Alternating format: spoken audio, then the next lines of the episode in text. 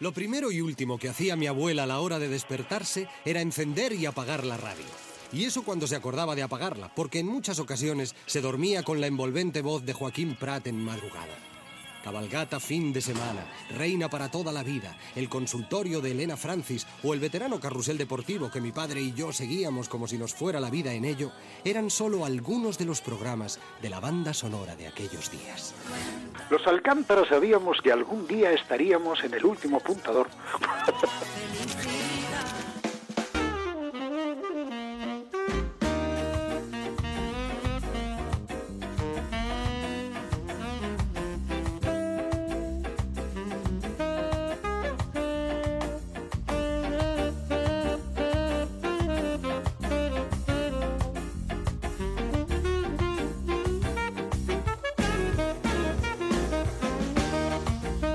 ¿qué tal? Bienvenidos, bienvenidas a El Último Apuntador. Aquí estamos una semana más en este espacio que Esquena, la Asociación de Empresas de Producción Escénica de Euskadi, dedica cada semana a estas artes, a las artes escénicas, las artes en vivo y en concreto a las de nuestro territorio. Estrenamos mes el de febrero, mes del carnaval, del amor, también el mes de FETEN, la Feria Europea de Artes Escénicas para Niños y Niñas de Gijón, de la que nos va a hablar Tomás Fernández, que prepara ya su viaje a Asturias y nos contará la propuesta que llevan desde Teatro Paraíso y también cómo se vive una feria de esas características desde dentro.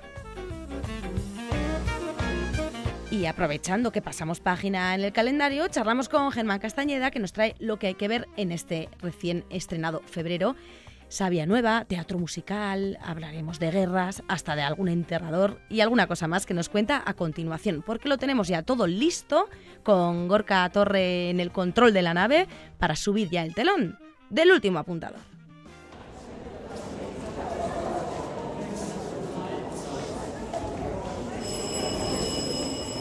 Comienza el último apuntador con Mirella Martín.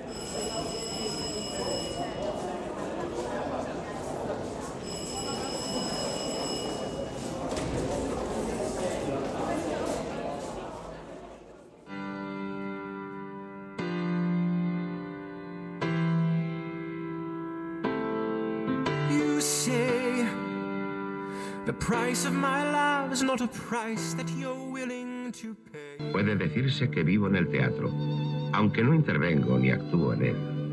Soy crítico comentarista, algo esencial para el teatro.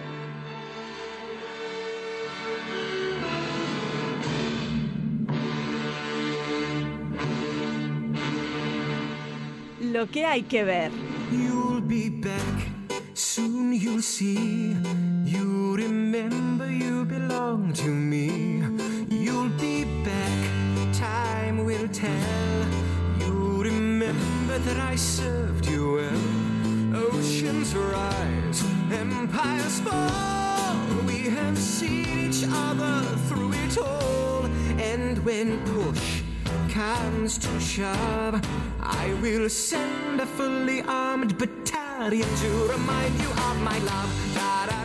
Aquí llega con esta sintonía Germán Castañeda, que está al otro lado. Muy buenas, Germán. Hola, Mireia, ¿qué tal? Muy bien, bienvenido de nuevo un mes más al último apuntador con tu libreta, entiendo, llena de apuntes de lo que vamos a poder disfrutar en este mes de febrero en nuestros escenarios, ¿no? Llena, llenísima, sí. Febrero ya por fin empieza a levantar eh, la actividad, ¿no? Que en enero, después de las vacaciones, Sí. de los chiquis en casa... Cuesta un poco, ¿no? Sí, los teatros andan como un poco despistados, que ni presentan la, la programación de- del nuevo año, ni bueno, al final nos queda ahí enero un poco a medias, pero nada, febrero ya viene, viene a tope. Y empiezas hablándonos de un trabajo que estuvo por aquí el otro día, hablándonos de ellos, precisamente quien se ha ocupado de su dirección, también uno de los actores.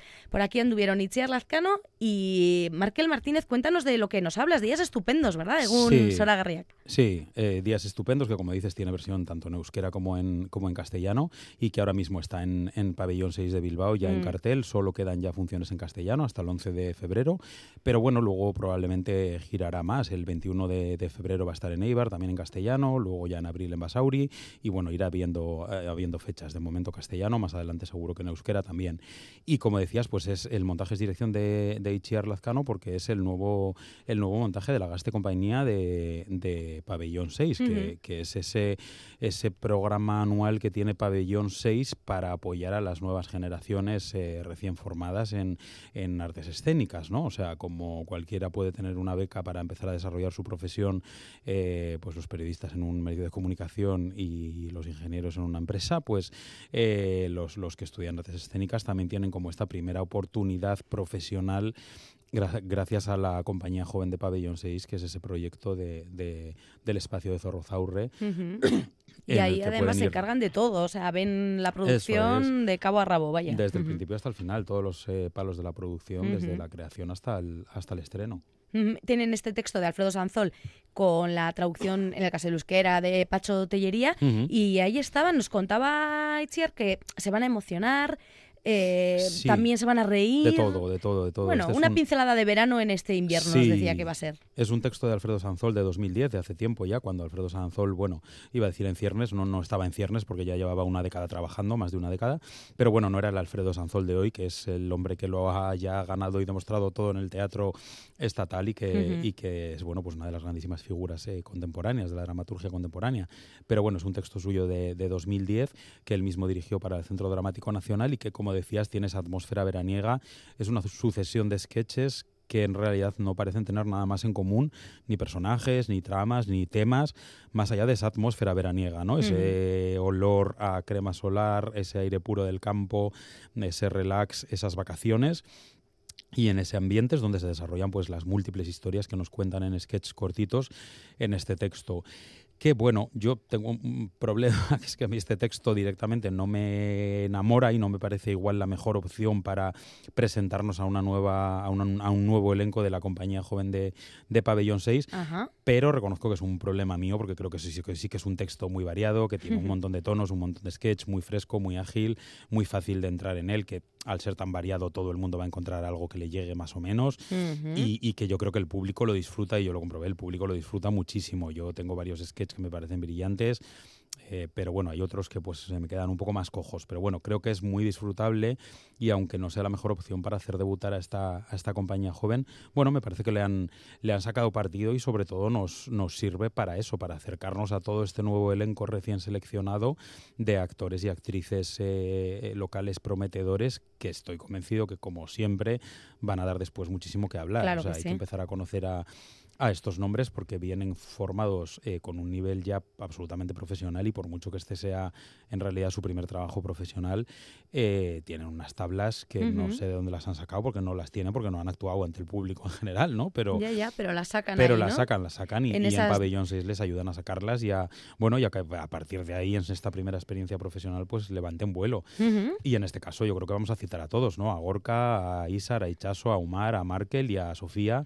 Eh, y yo, sinceramente, me quedo con, con Markel, con Markel Vázquez, no por Eso es. nada, sino porque que precisamente es el que tuvisteis aquí hablando del, del montaje, según has dicho, Sí. eh, que a mí me parece que está impresionante, pero sobre todo más porque le tocan muchos registros muy distintos y tiene más ocasión que los demás de, de, bueno de demostrar un poco la valía, ¿no?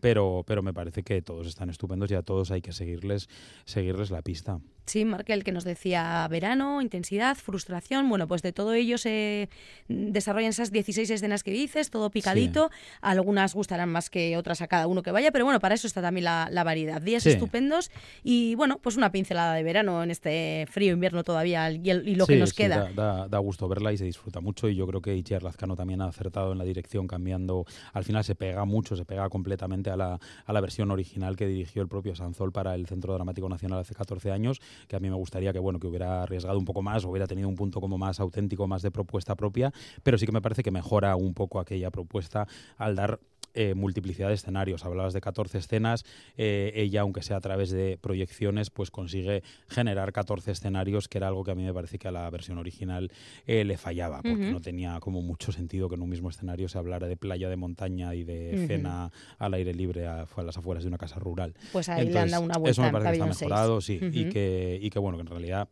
a pesar de que lo que yo decía, que no me parece que sea el mejor texto de Sanzol, yo creo que es muy disfrutable y que la gente lo puede pasar muy bien. Pues eso estará en Pabellón 6 y de ahí viajamos hasta la sala BBK, también en Bilbao, para disfrutar esto que suena.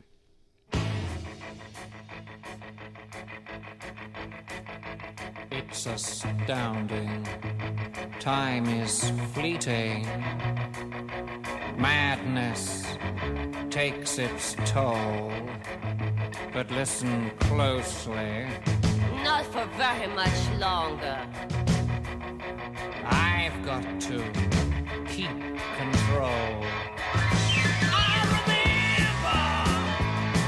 Una fiesta y mucha música en la siguiente propuesta, Germán. Una fiesta, una fiesta muy loca, Mireia. Yo no sé si tú te defines como horrorita o como virgen, o no sé si me has entendido la pregunta. Ah, pues es que no he visto la peli entonces, ¿no? Ah, ahí, ahí te has delatado. Esa es, la, esa es la gracia. Esto es lo que a todos nos van a preguntar a la entrada del, Ah, del espectáculo para, para discernir los que vienen por primera vez, los vírgenes, y los que estamos totalmente eh, trastornados e involucrados en esta secta, en este culto que es el, el Rocky Horror Picture Show, que somos Ah. los, los horroritas, y que yo recomiendo a todo el mundo que lo sea o que incluso vaya de virgen alguna vez, alguna primera vez, que seguro que, que repite. Ah, pues esto- mira, pues los vírgenes pueden dejar de serlo el 10 de febrero, ¿no? En la sala el 10 BBK. de febrero van como vírgenes y salen como horroritas. Ya. Es la gracia, es el bautismo, porque esto no deja de ser más que teatro una comunión eh, colectiva. ¿Mm? O sea, esto para los que no se ubiquen, o sea, los que lo conozcan en cuanto han oído los acordes de la canción, eh, se han ubicado perfectamente, pero bueno, esto es un musical de hace justo 50 años, de 1973, de Rocky Horror Show, que empezó en Londres, escrito por Richard O'Brien, con una partitura original de glam rock, como oíamos, eh, con unos temazos que, que han resistido el paso de, de medio siglo. Y era una, bueno, una loca historia de, de homenaje a la, a la serie, iba a decir la serie B, pero más bien la serie Z, porque es como, como una cosa totalmente disparatada y cutre en el mejor sentido de la palabra, eh, con un científico travesti que es una especie de doctor Frankenstein que lo que quiere es crearse a un maromo al que beneficiarse luego, no está creando un- una nueva vida por interés científico, sino por interés carnal para sí mismo. Sí. Y entonces a partir de ahí, pues eh, toda una situación disparatada con un montón de personajes, eh, a cada cual más loco, y que se convierten en una fiesta que no es más que un canto a la liberación y a la, a la búsqueda de la propia identidad y a la libertad. Esto, como decía, fue primero un musical de- del West End en el 73, luego dos años después se hizo película en, en Estados Unidos con Susan Sarandon, con Tim. Curry, con Meat Loaf. Y, y la película fue un fracaso absoluto, pero enseguida se acabó convirtiendo, como tuvo muchos fans frikis, se acabó convirtiendo en fenómeno de culto porque se generaron estas fiestas llamadas Audience Participation, o sea, participación de la audiencia, que es lo que vamos a tener en la sala BBK el 10 de febrero, sábado de carnaval, fecha idónea, en, en Ujú. sala BBK Bilbao, eh, que consisten en una mezcla de géneros, es teatro, es cabaret, es cine, es música, es baile, y que básicamente es la película original proyectada en una pantalla y una compañía, en este caso eh, los vizcaínos Malabrigo Teatro, recreando escenas, secuencias, las coreografías, las canciones de la película en el escenario, en el patio de butacas, eh, interactuando con la gente por los pasillos y además el público con un kit de utensilios, de objetos, de cosas variadas, desde papel higiénico, papel de periódico, unos guantes de látex, que habrá que ir usando a lo largo de- del, del espectáculo en distintos momentos, para distintos juegos, guiños, bueno. Bueno, Esto es una cosa como muy loca que yo lo estoy contando y la gente me mirará como con cara de las vacas al tren,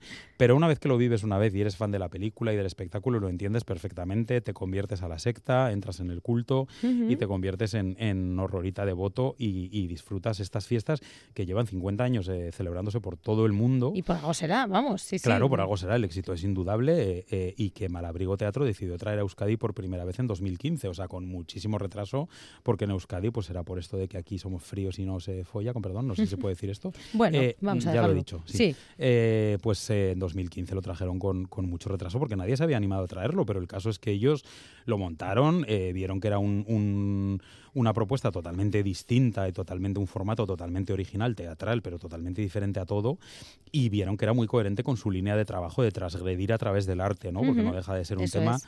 la búsqueda de la libertad sexual y de la identidad sexual y de género, que por desgracia 50 años después sigue de rabiosa actualidad Mm. y en la que todavía hay mucho por hacer.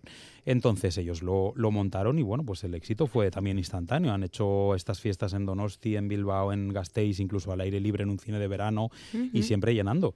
Y ahora coincidiendo con el 50 aniversario que fue el año pasado de la obra original y el 50 aniversario de la película, que será el año que viene, pues ellos han dicho, mira qué efeméride más buena para Claro. nosotros volver a la carga, que llevaban cuatro o cinco años sin hacerlo. Y han vuelto con tal éxito que están las entradas agotadísimas desde hace semanas para verles en la sala BK. Bueno, es que además cuadra muy bien con lo que dices, con esa, carnaval, ese claro. carnaval Es eh, una pena que, tope. que lo estemos recomendando y que la gente no vaya a poder ir, pero que la gente se quede con ello, porque con este exitazo en su vuelta después de cinco años, Bueno, que le yo estoy convencido sonando. que, claro, que volverán, volverán y lo volverán a representar y lo podrán encontrar por ahí. Y es una cosa, pues, totalmente disfrutable, un rito, una experiencia, una catarsis colectiva de risas, de baile, de canto. Eh, los vergonzosos podemos estar tranquilamente sentados, no tenemos que hacer nada, nadie nos va a violentar, podemos ir a nuestro ritmo poco a poco, sin que nos dé el sofoco, ni la vergüenza, ni el pudor, eh, y lo vamos a disfrutar igual. y, y Malabrigo, además, consigue, bueno, pues lo que hay que conseguir en estas fiestas, como la buena compañía de teatro que son, consiguen, por un lado, que la complicidad entre ellos, que se ve que es auténtica, eh, funciona en escena y sobre todo que su pasión y lo que se cree en esta película y este montaje y esta fiesta y lo involucrados que están se contagie y haga que los espectadores y las espectadoras pues disfrutemos verdaderamente como parte del show si queremos serlo. O sea, al final esto es vivir dentro de esa loca y estúpida película eh, de serie Z durante dos horas y el que lo quiera ver un poco más desde la barrera, pues lo va a disfrutar igual. Bueno, pues como está todo vendido, simplemente apuntar que la gente vaya con tiempo para recibir ese Sí. kit de horrorita y disfrutarlo eh, como se merece. Y ahí está la recomendación. Eh, de una locura vamos a irnos, hemos echado la vista atrás, 50 años ni más ni menos, seguimos mirando un poco para atrás porque en la siguiente propuesta pues también nos hace retroceder en el tiempo.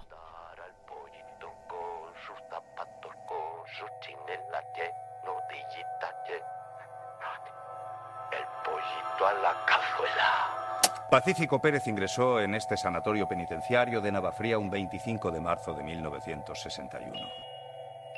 Tanto el Visa como padre como el Aue lo que querían es que yo fuera un buen soldado. ¿Quién dirías que era en tu casa el jefe de la familia? ¿Y eso quién lo sabe, doctor? Este está en la cantera con suministros, en vez de estar en primera línea. Este también me parece un caso chocante. En primera línea, esas voces que escuchamos, ¿no? Eh, cuéntanos quiénes son, porque algunos quizá Mm. ya les hayan reconocido. Sí, Carmelo Gómez yo creo que está claramente reconocible, también Miguel Hermoso, y esto es, bueno, pues un cambio radical de tema, de tono, de todo respecto Mm. a lo que hablábamos Sí. antes. Esto es eh, Las guerras de nuestros antepasados, que es una versión teatral de una novela mítica de Miguel Delibes, que hemos tenido ya por aquí varias veces, la hemos recomendado anteriormente, pero bueno, por, por apuntar nuevas fechas, en febrero está el 22 y 23 en las jornadas de teatro de Ibar, el 25 en el Musique Barri de Guecho y luego ya en marzo el día 23 en el Victoria Eugenia de Donosti, o sea que siguen girando por Euskadi y recomendamos, bueno, que nadie se la pierda porque las novelas de Delibes lo hemos visto muchas veces con Cinco horas con Mario, con, eh, con Señora de Rojo sobre fondo gris, con Los. Santos Inocentes, eh, bueno, un montón de novelas de, de este hombre que en los últimos años se han llevado al, al teatro. Bueno, Cinco horas con Mario viene de hace un montón de años, pero las otras han sido más, más recientes. Y este caso es otra nueva novela que vuelve a funcionar en, teatro eh, clara y fácilmente, porque los personajes de Delibes son tan reales, están tan bien escritos, son tan verosímiles, tienen esa forma de hablar tan auténtica y que les define, que parece que están escritos para, para el teatro, en realidad, para ponerles en un sitio y hacerles hablar, más Muy que leer. cercanos, además, ¿no? La familia Claro. Pérez, eh, bueno, lo de Pacífico quizá el nombre está ahí un poco buscado por algo, Sí. pero lo de Pérez, eh, la visa, el abuelo, eso es como gente de andar por casa, ¿no? Sí, y además con un lenguaje en este caso pues de Castilla profunda, o sea, el, el Delibes era un maestro retratando estos perfiles Mm. eh, solo con las palabras que usaban, ¿no? Entonces esto tiene una traslación a las tablas eh, muy automática, muy, muy directa, y es lo que se vuelve a conseguir una vez más con, con una de sus novelas en la guerra de nuestros antepasados, protagonizada, como decíamos, por Carmelo Gómez que es el protagonista absoluto, que se lleva todos los momentos de en escena y que está excelso y al que acompaña Miguel Hermoso, al que también oíamos ahí, Mm. pero que es muy consciente Miguel Hermoso de su papel más que nada de, de entrevistador o de ir dando poco a poco paso a los parlamentos de, de Carmelo Gómez, del personaje, porque esto no es un monólogo, podría serlo, en realidad es un retrato robot, bueno, un retrato completo de- del personaje de Pacífico, de Carmelo Gómez, pero a través de una especie de diálogo, entrevista en profundidad, ¿no? que va marcando las pautas Miguel Hermoso. y, y bueno, así conocemos a este Pacífico, que es un hombre sensible hasta la neura, hasta la enfermedad, pero que ha sido criado por bueno pues en un entorno de una dureza machista, machirula, eh, violenta y, y- y como con ardor guerrero que a él todavía le ha hecho pues ser bueno le ha hecho bueno le ha- básicamente le ha destrozado la cabeza, ¿no? Que es de lo que lo que va y esta obra y lo que descubriremos en esta obra porque es el psiquiatra el que le entrevista y él está encarcelado por un determinado delito que, que iremos viendo a lo largo de la obra, ¿no? Y, y bueno, pues es apasionante descubrir a este personaje, descubrir todo lo que le rodea en aquella época de la España de hace 50, 60 años. Y, y bueno, pues este hombre que no encaja, ¿no? Lo que hablamos ahora de, de construir el, el machismo, de deconstruir el- lo que es ser hombre y la masculinidad, pues el Pacífico nos venía ya deconstruido de, Ya. de fábrica y el pobre no sabía dónde caerse muerto literalmente porque no se ubicaba en un entorno totalmente de testosterona, eh, de testosterona nociva y tóxica.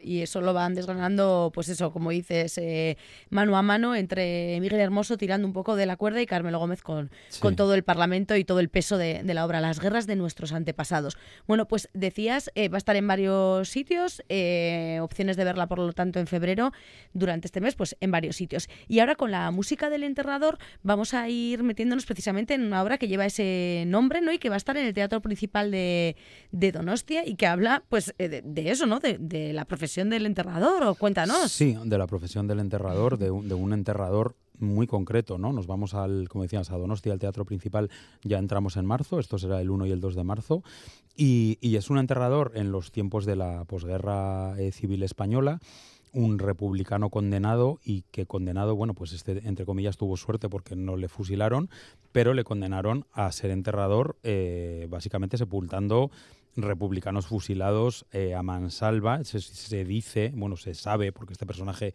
es real, es la historia de un personaje real, que llegó a enterrar a más de 2.500 eh, republicanos fusilados en fosas, ¿no? Entonces, él ya se vio venir este periplo de que estamos viviendo hoy en día con las fosas comunes, mm, se vio en la que le estaban metiendo y él tuvo eh, la dignidad, el cuidado, la atención y la dedicación de lavar y adecentar todos los cadáveres, de llevar un exhaustivo registro eh, cogiendo un objeto personal o un trozo de pelo eh, de cada uno de ellos y, y marcando dónde lo había enterrado exactamente, viéndose que esto iban a ser miles de cadáveres que nadie iba a poder nunca recuperar. Él intentó que todos los familiares de los que pasaban por sus manos, pues por lo menos en un futuro pudieran ubicarlos. Intentamos, eh, intentando dar un poquito de dignidad ¿no? al, Exacto. al asunto. Esa es la, esa es la palabra. dar- dar Sumerjámonos en, a- en- en ello con, con la música y seguimos respirando qué, qué le ocurre al enterrador por la cabeza.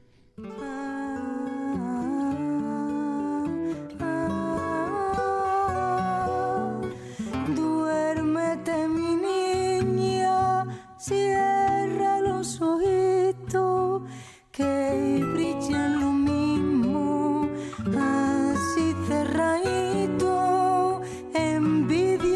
sol y la luna velando a mi lucero que está soñando. Creo que es Alba Carmona, por lo que veo aquí entre los créditos, ¿no? La que canta esta, esta Sí, nana. La nana, sí. Y, y bueno, eh, eh, ahora que hablábamos de, de escuchar, eh, me- esto me ha recordado a que en realidad esta historia eh, teatral la descubrió, la descubrió el protagonista, el actor eh, Pepe Zapata, a través de un podcast cuyo crédito hay que mencionar, que es Vidas Enterradas, en el que se recuperaba la, la historia real de este enterrador del Levante, del Levante español y que es la misma historia que él ha utilizado para la obra de teatro y que también es la misma historia que Paco Roca, el dibujante de, de cómic, junto con Rodrigo Terrasa, acaba de editar como novela gráfica en El Abismo del Olvido. Entonces, tenemos esta historia en tres soportes distintos, ¿no? Podcast, teatro y novela gráfica, ahora mismo en, en boga porque han salido las tres versiones a la vez. Y, y bueno, es una historia real tan potente que es que funciona igual en cualquier soporte y por muy mejor o peor que esté contada es tan potente que funciona y aquí en en teatro planteada como monólogo, ¿no? Con este actor que decimos Pepe Zapata, que es el que la ha levantado y, y el que le, le interpreta, dirigida y, y con dramaturgia de, de Gerard, Vázquez, Gerard. Eh, funciona, a mí hay, hay cosas que me convencen menos, bueno, me parece que el texto en algunos momentos eh, divaga un poco, no está a la altura de- del historión que está contando, también la escenografía se me queda demasiado simplificada quizá, pero, pero me parece que esto es un monumento teatral a, la dignidad humana ¿no? y, a, y a las personas que fueron capaces de no perder esa dignidad, incluso cuando ya habían perdido todo lo demás, que, que esta historia tiene que ser contada en cualquier soporte y en cualquier formato, tiene que ser recordada, homenajeada y a mí me gusta especialmente que en esta versión teatral hacen un juego metateatral porque el monólogo no es el propio enterrador el que nos lo cuenta, sino que es un actor Mm. hoy en día hacien- ensayando ese supuesto monólogo. Sí, sí. Y por lo tanto va interrumpiendo el monólogo, va entrando y saliendo del personaje, va haciendo de, pues teóricamente, él mismo, el propio actor, Pepe Zapata. Y esto funciona muy bien para esa doble línea temporal del ayer o el antes de ayer, porque esto fue hace nada Sí. aquí en, en el Estado, y el hoy pues se vinculen y veamos la necesidad de obvia que siempre se dice, ¿no? De no olvidar el pasado y menos el pasado reciente y, y sobre todo para, para que no se repita, ¿no? Es un Ujú. tópico, pero, pero es que no deja de ser cierto Sí, y sí. no podemos no podemos dejar de recordar estas historias. Pues para eso está eso, el enterrador, como dices, con, con esa puesta en escena curiosa, ¿no? De- del actor y el personaje ahí mezclándose con ese monólogo y bueno, pues haciendo un poco ahí con- en el título es una historia profunda, ¿no? Como no podía ser menos, Sí, aquello de enterrar. Y bueno, pues intentando con el teatro siempre pues rendir un homenaje, ciertamente, en este caso a estas personas anónimas, ¿no? Que- Incluso formar y, y- y- construir eh, seres humanos mejores, ¿no? O sea, yo creo que esta obra la debería ver todo el mundo, tanto nuevas generaciones que no les enseñamos en los colegios e institutos lo que pasó aquí hace cuatro días, como los negacionistas y los desmemoriados que no saben o no quieren saber lo que pasó aquí Ujú. antes de ayer. Entonces, yo creo que es muy, muy recomendable para cualquiera. Eso es, esto ocurrió y se podrá ver en el Teatro Principal de Donosti ya entrando en marzo, porque nos hemos colado ya directamente también en ese mes y con la siguiente propuesta también lo hacemos, porque el 6 de marzo en el Ibañez de Matauco de Vitoria-Gasteiz también va a estar en Donosti en otra fecha, pero vamos a poder ver en mitad de tanto fuego. Y frente al fuego nuestros cuerpos arrojaban sombras por todas las paredes de la cueva como pinturas fugaces. Aquí. Y allí. Los caballos no quieren avanzar. Vamos, malditos, estoy al pie de Troya. Tres veces ataco las murallas. Y tres veces una fuerza me empuja atrás. Pero ¿qué importa? Ella es de su esposo. Su esposo es griego y basta. Exigen honor, patria, exigen la venganza y a cada grito otro y otro y otro. Y ya solo éramos gritar.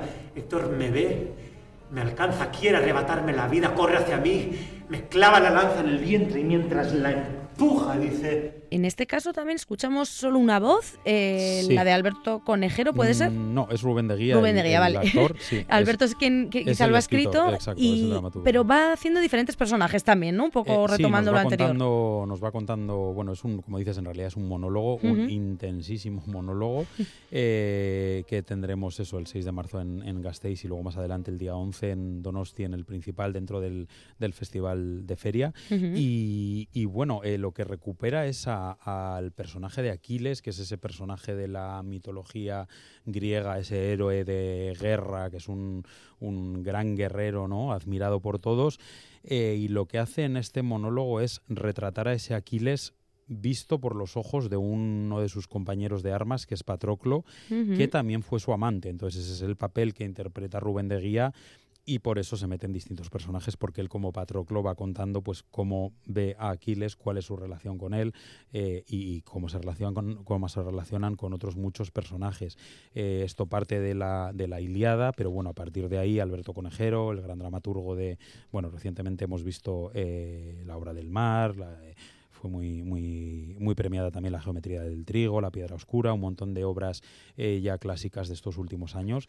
Y en este caso parte de la, de la Iliada y de su extensísimo conocimiento de, de la literatura eh, grecolatina para crear un monólogo propio que incluye también alusiones al hoy en día, que trae la historia de entonces a épocas más recientes, que hace paralelismos entre aquella guerra de Troya Mm. y otras guerras del siglo pasado. Y a mí me parece que el texto que ha compuesto Alberto Conejero es oro puro, o sea, es un prodigio, es un, tiene una belleza sublime y, y- y- y al final no deja de ser una oda al enamoramiento, ¿no? Porque él está como, pues bueno, aunque esté hablando de la guerra y de la pasión guerrera, es en realidad el amor, que es lo que siente, lo que sienten y se acaban reconociendo que sienten Patroclo y, y Aquiles y no es más que un alegato anti- antibelicista pero original, ¿no? Lejos de los tópicos, pues al final es a través de, de- del amor, de, de- de- de la libertad y el, y el amor para la libertad para amar como verdadero motor de- del alma humana y no la guerra. Entonces, a mí me parece que el, te- el texto es maravilloso, poético y, y no le toca una coma y, se puede leer, yo lo, lo tengo y lo vuelvo a releer sin, sin una interpretación de alguien, ¿no? O sea, funciona perfectamente, es precioso. El protagonista, Rubén de Guía, es uno de los eh, grandes actores jóvenes actuales de- del Estado y también me parece un acierto para, para este papel. Y lo que sí que no me convence, tengo que puntualizarlo, es la dirección, que me parece que no, no, no me cuadra para nada, ¿no? Con el nivel del, del texto y del actor, me parece que, que la dirección parece casi trabajar en contra del, del montaje porque le limita la expresión corporal al, al actor, le tiene estático con el autómata, Mm. no aprovecha el espacio escénico, lo tiene de pie todo el rato quieto, eh, le impone unas pausas en, en- en cómo declama el texto que a veces dificultan incluso la comprensión de, un texto bellísimo. Entonces, aunque le achaco esa dirección que a mí no me ha convencido eh, verdaderamente nada, me parece que lo otro vale tanto y es tan maravilloso que la obra es más que recomendable. O sea, para mí sería una obra de 10 que por este lastre de la dirección se me quedan un seis y medio, pero me parece que hay que, hay que verla y merece mucho la pena. Bueno, y y por fin se estrena en, en Euskadi y, y Rubén es un actor estupendo y Alberto es un escritor maravilloso.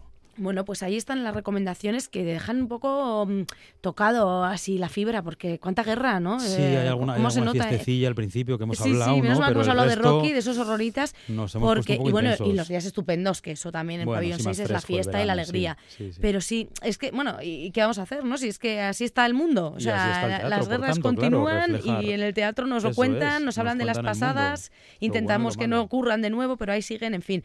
Con, con, bueno, está claro, decías que volverías a releer este texto, en concreto el último que mencionabas, en mitad Sí. de tanto fuego, y es que es indudable la pasión de Germán Castañeda por las artes escénicas, como nos lo cuenta, como vive el teatro, pero también le das a la literatura. Mira, iba a hacer yo ahora un inciso, porque eh, estuviste hace poquito por Gasteiz con- presentando también un, un libro, bueno, tú no, pero ayudando en la presentación, Ayudando, El sí. puente de los perros suicidas, ¿no? Sí. Eh, eh, haznos ahí un, un- no sé, una pequeña... comercial. Sí, sí, sí, dinos... Sí, eh, estuvimos en, en Gasteiz presentando, bueno, yo haciendo de pequeño maestro de ceremonias de- Ujú. dentro de mis limitaciones eh, para presentar este libro del escritor vasco Abela Muchategui, que es ya su séptima novela. Es un escritor eh, vasco especializado en humor y que ha dado a todos los palos en el sentido de que ha hecho literatura infantil, eh, cuentos para adolescentes, eh, novelas cortas para adultos. Esta es una novela larga para adultos también, bueno, para adultos en realidad es para cualquiera, Ujú. pero siempre tiene ese humor, un humor muy suyo que si le conoces personalmente es que él es un poco así Mm. y eso se refleja en su literatura. Humor, Y bueno, sátira, ¿no? Sí, sí, sí, sí. Y lo que ha hecho es eh, recuperar el- un libro mítico, eh, eh, La Conjura de los Necios, y, y a su autor, a John Kennedy Toole, para, para traerlo de nuevo a la vida y que él mismo descubra cómo se ha convertido en un mito de la literatura, aunque murió sin poder publicar, ¿no? Entonces ahí está el contraste y ahí está la comedia servida de él de repente volver a aparecer en su Nueva Orleans natal mm, y no haberse comido un colín entonces y de repente ahora descubrir que es el héroe de la ciudad y uno de los escritores cumbre de la literatura norteamericana. Entonces, Ujú. bueno, una lectura así muy, muy ágil, muy divertida, muy entretenida que yo tengo que recomendar. Ya que me has dejado meter claro, la ahí está. yo no puedo más que recomendarla. Abel La Muchategui con ese libro que comentamos, El puente de los perros suicidas. Y en cuanto al teatro, pues ya habrán tomado buena nota nuestros y nuestras oyentes de esos días estupendos en Pabellón 6, esa fiesta para los horroritas que conocen ya y tanto porque tienen todas las entradas ya compradas, así que la sala BBK eh, de Bilbao ahí estará, Rocky Horror Picture Show, y también las guerras de nuestros antepasados, El Enterrador y este último En mitad de tanto fuego. Bueno, pues un placer, Germán Castañeda, habernos eh, escuchado un mes más y en marzo nos citamos, creo, con, con algo concreto, ¿no? De cara a ese mes. Sí, sí, marzo, bueno, en marzo tenemos el 8M y yo creo que aunque no queremos caer en el tópico de no, en marzo hablamos de mujeres, pero luego ya el resto del año no, no. Aquí siempre hablamos de mujeres Cierto. y siempre hablamos de cosas que merecen la pena y obviamente hay mujeres que escriben cosas y que dirigen y que interpretan cosas que merecen la pena, por lo tanto las tenemos en cuenta igualmente y en igualdad de condiciones todo el año, pero además tenemos el, el- el plus de que en marzo vamos a hacer un, un especial creadoras porque también los teatros, bueno, pues por, por eso de la discriminación positiva que siempre es necesaria hasta que corrijamos las desigualdades, pues tienen más programación, por suerte, creada, dirigida, escrita por mujeres y vamos a hacer un especial de, de- de obras creadas por mujeres. Muy que bien. actrices sabemos que hay muchas, pero directoras, dramaturgas, obviamente las hay, pero todavía les cuesta que les den que les den escenario. O sea Pues aquí tendrán su espacio en el último apuntador. el- la próxima intervención con Germán Castañeda, en lo que hay que ver, ya será dentro de un mes aproximadamente. Y así nos despedimos hoy. Un abrazo, gracias Germán por toda tu información. Y A aquí queda registrado ya en el mes de febrero y parte de marzo. Y nos vemos en los teatros. Efectivamente, un beso, Agur. Agur, Mireya.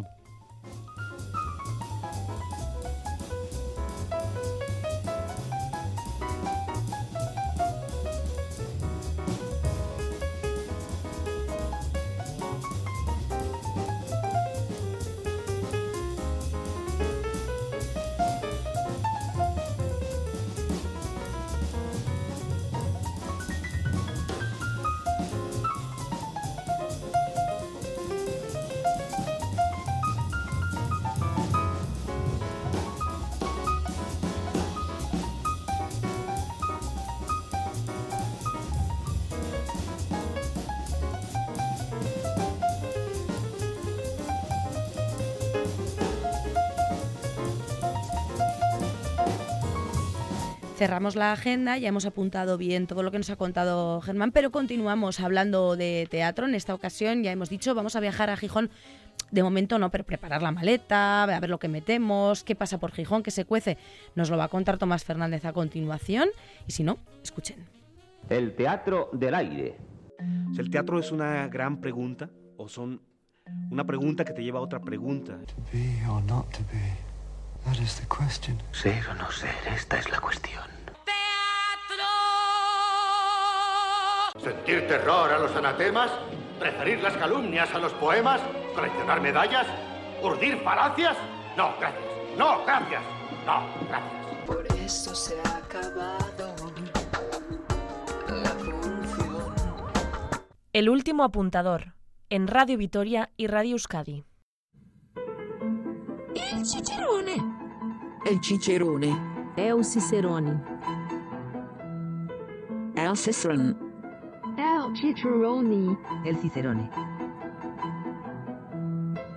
El Cicerone. Y nuestro Cicerón es Tomás Fernández, que se suele ir por ahí de viajes porque, bueno, eh, en fin, el oficio le lleva. Y en esta ocasión, el que está en el horizonte, si no me equivoco, es ese de Gijón para ir a FETEN, a la Feria Europea de Artes Escénicas para Niños y Niñas, ¿verdad? Tomás, muy buenas. Hola, buenas tardes. ¿Qué tal? Bueno, de hecho te pillo también por ahí. Te he sacado de una reunión, si no me equivoco. Sí, pero bueno, una reunión un poco farragosa, o sea que... Ah, mira, pues nada. muy, muy edificante, es mu- mucho mejor esto que vamos a hacer ahora. Compartir unos minutos con el último apuntador, pues te lo agradecemos, nuestros y nuestras oyentes seguro que también, porque decía yo ahora este mes de febrero, bueno, pues está marcado también en el calendario para los artistas que os dedicáis sobre todo al público familiar, pues con esa feria, ¿no? En FETEN, que os sirve para mostrar vuestros trabajos y también para nutriros de lo que se está cociendo en la escena, ¿no, Tomás? Eso es. Es una fecha muy señalada en lo que es el sector del teatro para la familia y para los niños y niñas, eh, que se hace, se realiza todos los años en, pues en estas fechas. Y en esta ocasión, del 25 de febrero al 1 de marzo, pues como tú bien, has, tú bien has dicho, pues se realizará la Feria Internacional de las Artes Escénicas para niños, niñas y familia. Entonces, bueno, pues ya está mm, conformada la programación, que es una programación extensísima, y es un poco el pistoletazo de salidas, un poco para realizar un poco las contrataciones y ver un poco cuál ha sido eh, un poco la cosecha del año, ¿no? Porque ahí es donde se muestra un poco la flor innata de los espectáculos más relevantes, en teoría, en teoría, porque no es verdad, es verdad que a veces se dejan en el tintero eh, producciones y compañías que son también muy interesantes, pero que ya sabes, esto tiene cier- siempre un cierto punto de arbitrariedad, ¿no? Porque, Claro. bueno, depende de dónde, en qué lado de la balanza te, te lo coloques, ¿no? De momento, presencia de compañías vascas hay unas cuantas, ¿verdad? Está la vuestra, Teatro Paraíso, con esa propuesta Cuchartean de la que enseguida hablamos, pero hay, hay más representación, ¿no? De compañías de Euskadi.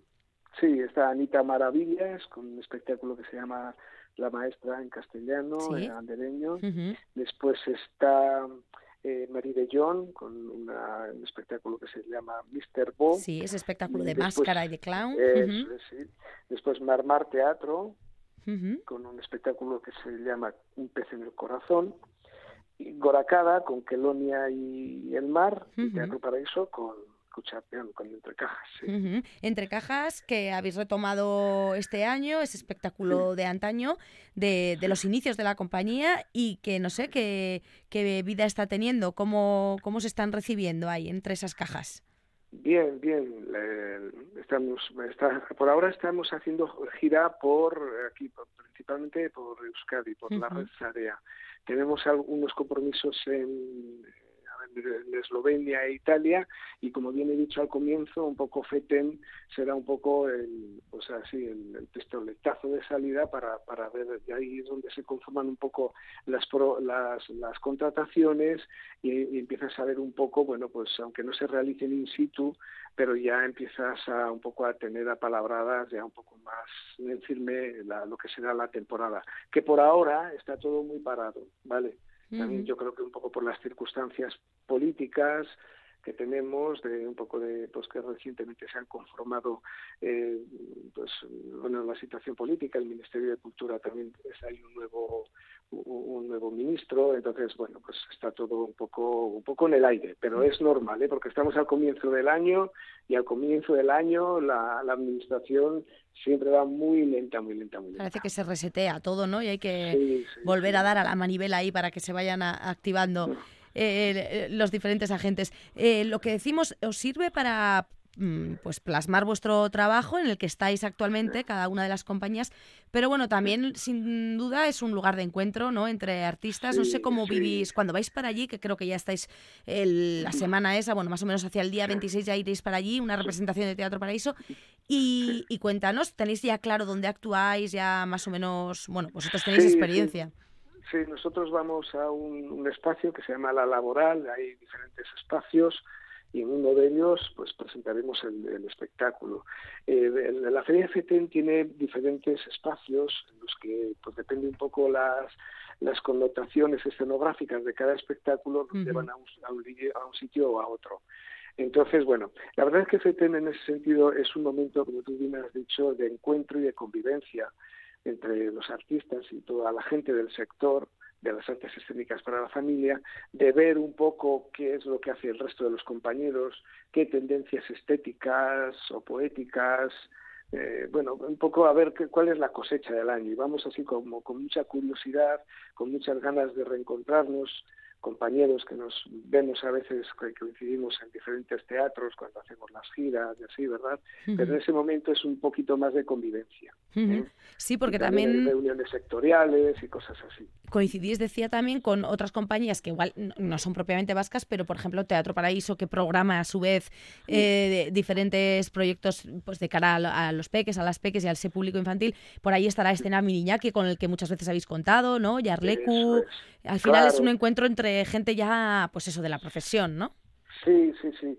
Eh, e- efectivamente, eso también es muy importante. porque nosotros también eh, tenemos una particularidad que somos produ- productora de espectáculos, pero Mm. también tenemos eh, la responsabilidad de la gestión de la sala Beñate Chepare, del Festival de los Bebés que se hace en el Festival Internacional, una programación que tenemos abierta en Bilbao, y entonces tenemos que nutrir esos, esos espacios con espectáculos. Y este es un momento un buen momento para un poco seleccionar. Allí in situ realmente no se selecciona, sino que cuando llegas a, a un poco a casa ya lo pones un poco en común, lo dejas reposar y haces un poco la parrilla de lo que será la, la siguiente temporada, ¿no? Pero es verdad que es un buen momento para testar un poco la o, o ver por dónde van a ir los tiros, ¿no?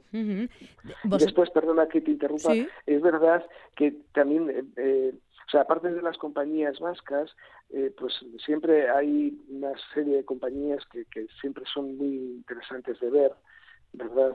De- de- es verdad que cada año siempre hay una sorpresa, una o dos sorpresas de compañías que nadie conoce o que y de repente dice, "Joder, qué, qué chulo es esto que, que han hecho, ¿no? Pero bueno, van a estar, pues Date Danza, gente que a la gente le sonará el Patio Teatro, el Perro Azul, escena de Miñaki, que tú has nombrado, eh, la gente de Zum Zum Teatro, Jarlecu, Chichap, Vaivén, Ultramarinos de Lucas, Tian Jong Gombao, Teatro Silvofo, bueno, un montón de... O sea, en realidad en FETEN eh, se van a presentar más de 70 espectáculos. ¿eh? Mm, es un no parar, ¿eh? Aquello tiene que es ser un no parar, sí. eh, Sí, sí, a un, ritmo acabas un poco frenético. loco, ¿eh? Sí. Sí, ah, eh, mencionábamos el que presenta en este curso este año, do- el 2024, eh, Teatro Paraíso, pero tenéis una larga experiencia. He estado echando un vistazo desde aquel en el jardín de 2006. Ujú. Eh, habéis estado pues con presencia en FETEN durante muchos años, en el Circo y la Luna, en este caso así lo llamaron, mejor escenografía. Eh, cuéntanos, porque, ¿qué, qué recuerdos te vienen a la cabeza cuando piensas en FETEN? Bueno, uf, es que ha pasado ya mucho tiempo, pero que sepas, que sepas y que sepa el resto de los Sí. oyentes que Teatro Paraíso fue una de las compañías que fundó FETEN. Ah, mira. ¿m? FETEN cayó en, en Gijón porque en aquel momento, en- cuando éramos unos jovenzuelos, nos juntamos con otras cinco compañías muy relevantes que había en el Estado español, que ya han desaparecido y de- que ya solo quedamos nosotros, Ah. y, y, y, y acá- y con la ayuda de la persona que estaba en aquel momento eh, el- el- como responsable en el Ministerio de Cultura de Madrid, pues eh, y también porque había en, en Gijón en ese momento una sala específica para, para niños que se llamaba la sala Kiki Limón y, y también había un, pues, dos o tres compañías, Teatro de las Nubes, yo recuerdo, ¿verdad? Y otra gente, estaba también Masi Rodríguez, que es un dramaturgo ahora pues, de- de- reconocido, y también había una muy buena relación con la comunidad educativa en aquel momento. Y todo ello, pues, fue eh, lo que lo que determinó que esa feria recalara en Gijón. Ah, mira. Pero eh, sí, eso es así. ¿eh? Eso no, no me estoy poniendo una medalla que no la merezca Teatro Paraíso y eso se puede consultar en las hemerotecas. Eso Hay que tirar de hemeroteca y se comprueba que ahí estaba Teatro Paraíso cuando FETEN empezó a, a gestarse, ¿no? La- las dos primeras ediciones las hicimos las compañías.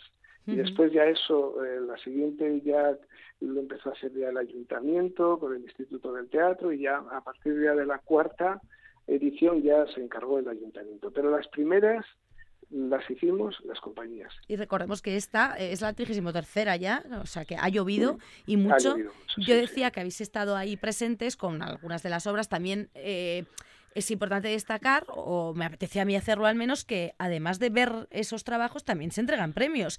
Eh, y en Teatro Paraíso han recaído varios. Eh, Único, por ejemplo, estuvo por ahí en 2020 con Maite Bayón recibiendo ese premio de interpretación. También esa escenografía que mencionaba con el Circo y la Luna. Y, y más recientemente, vamos a escuchar lo que ocurría, por ejemplo, en 2022. Continuamos. Premio FETEN al mejor espectáculo Primera Infancia. Es para la compañía Teatro Paraíso por su espectáculo Ventanas. Muchísimas, muchísimas gracias, un placer. Siempre se dice, va, si te premian sí, si no te premian no, pero recibir un premio es una gran, gran emoción y este premio es de todo el equipo artístico. Ahí estaba Rosy, Rosa García Sardón, también con Pili ahí conectando. Y es lo que está diciendo ella, lo de los premios. Bueno, si no te lo dan. Pero bueno, también supongo que, que te acaricien así un poco el lomo también viene bien, de vez en cuando, ¿no? Tomás. Hombre, hombre, faltaría más, sí, Ujú. es verdad. Los premios son importantes. Tienen un punto, lo que he dicho antes, de arbitrariedad y de, de capricho, del destino. Bueno, pero ahí están, ¿no? Eh, bueno, sí, Reconociendo bien. algo. ¿Sabes, ¿Sabes lo que decía Jack Nicholson sobre los premios? Pues ilústrame. Es, un, es un poco grosero, ¿eh? Bueno. Pero mira, decía que, que los premios son como las almorranas. Ujú. Con el tiempo, todos acaban teniendo alguna. Ahí lo dejo. Ah, pues mira. Lo ha nada. dicho Jack Nicholson. Lo ¿eh? no lo ha dicho, no lo ha dicho solo Le, le estoy parafras- parafraseando. Pues muy bien, con el tiempo sí, eh, todos acabarán teniendo alguna. No se sabe, oye, igual hay gente que se libra de ello, yo qué sé, en, en un caso es Ah, más, sí, más sí, positivo hombre, que en otro, claro pero sí. bueno, Bueno, si lo dice Jack Nicholson, no, no, no, nada, citas de Jack Nicholson son bienvenidas aquí, hombre, vamos a, Sí, por es un supuesto. grandísimo actor. En el último apuntador, sí, sí, sí, ahí estaba esa cita. Eh, esa cita, esa, eh, ese premio que yo mencionaba ahí, que escuchábamos a Rosy con, con Pilar ahí al lado agradecerlo. Sí. Y bueno, pues este año eh, Cuchartean, no sé si se trae algún premio o no, pero lo que sí que hacéis es llevarlo con mucha ilusión, ¿no? Para mostrarlo al resto de compañeros y compañeras. Sí, está difícil porque yo te digo que la cosecha de este año eh, mm, creo que va a ser una cosecha muy muy interesante. ¿eh? O sea, va a haber grandes grandes competidores este año. Ya. Sí, sí. Está- Bueno, pues- Creo que me, me he olvidado de la baldufa, que creo que estaba también. A ver. La Sí, la, la baldufa también creo que está. Baldufa Teatro, pues mm, tengo aquí el listado, son, como dices, No, es que hay no, está, compañías.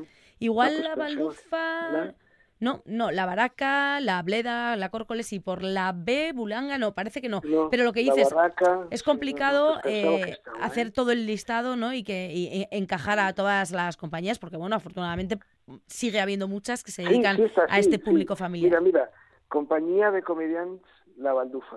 Ahí lo llevas, efectivamente, a la Sí, sí, compañía de comediantes sí, La Baldufa. yo creo que les había visto. Pues ahí el- el- les has visto en el papel y les verás en breve en, en Gijón, porque como decimos, ya está a la vuelta de la esquina esta 33 edición de FETEN, esa Feria Europea de Artes Escénicas para niños y niñas allí en Gijón. Bueno, pues Tomás, un placer eh, charlar contigo, eh, recordar esta, esta cita in- eh, importante eh, en el mundo del teatro y nos vamos a ir con Cuchartean, si te parece, con esos actores en escena que defienden, bueno, pues este que es un clásico de Teatro Paraíso, pero bueno, reinventado, así que con los Xavieres y con Aritz ahí en escena, nos vamos por hoy. Un placer haberte escuchado y nos seguimos viendo, ¿de acuerdo, Tomás? Vale, un abrazo gigante. A la reunión de nuevo. Se acabó el Venga, descanso. hasta luego. Agur. Adiós, agur, agur.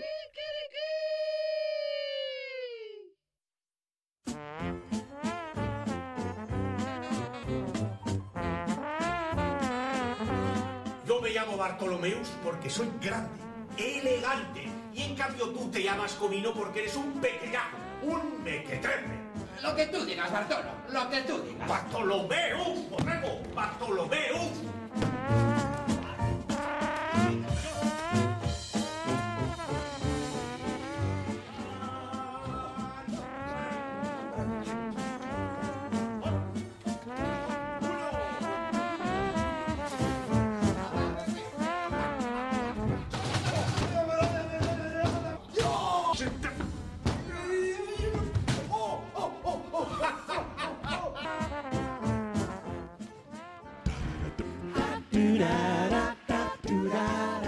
Esquena, empresas de producción escénica asociadas de Euskadi, ofrecen en Radio Euskadi y Radio Vitoria el último apuntador.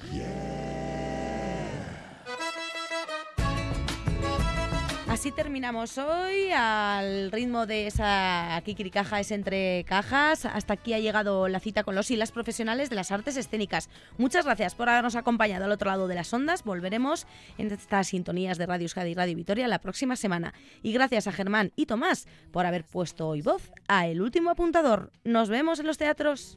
de todas partes, escultores de mil artes,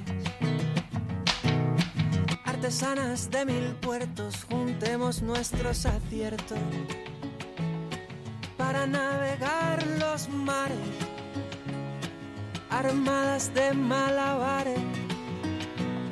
Fotos, lienzos, piruetas, cineastas y poetas, vénganse de todos lares, que este abrazo colectivo sea inspiración constante, subversiva, diletante.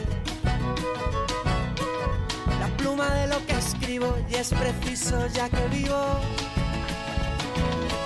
que trace un verso valiente espejo de tanta gente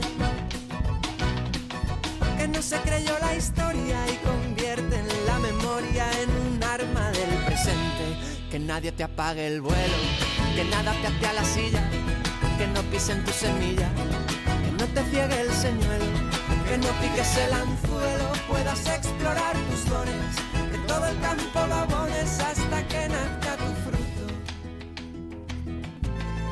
Para que cada minuto parezca que soy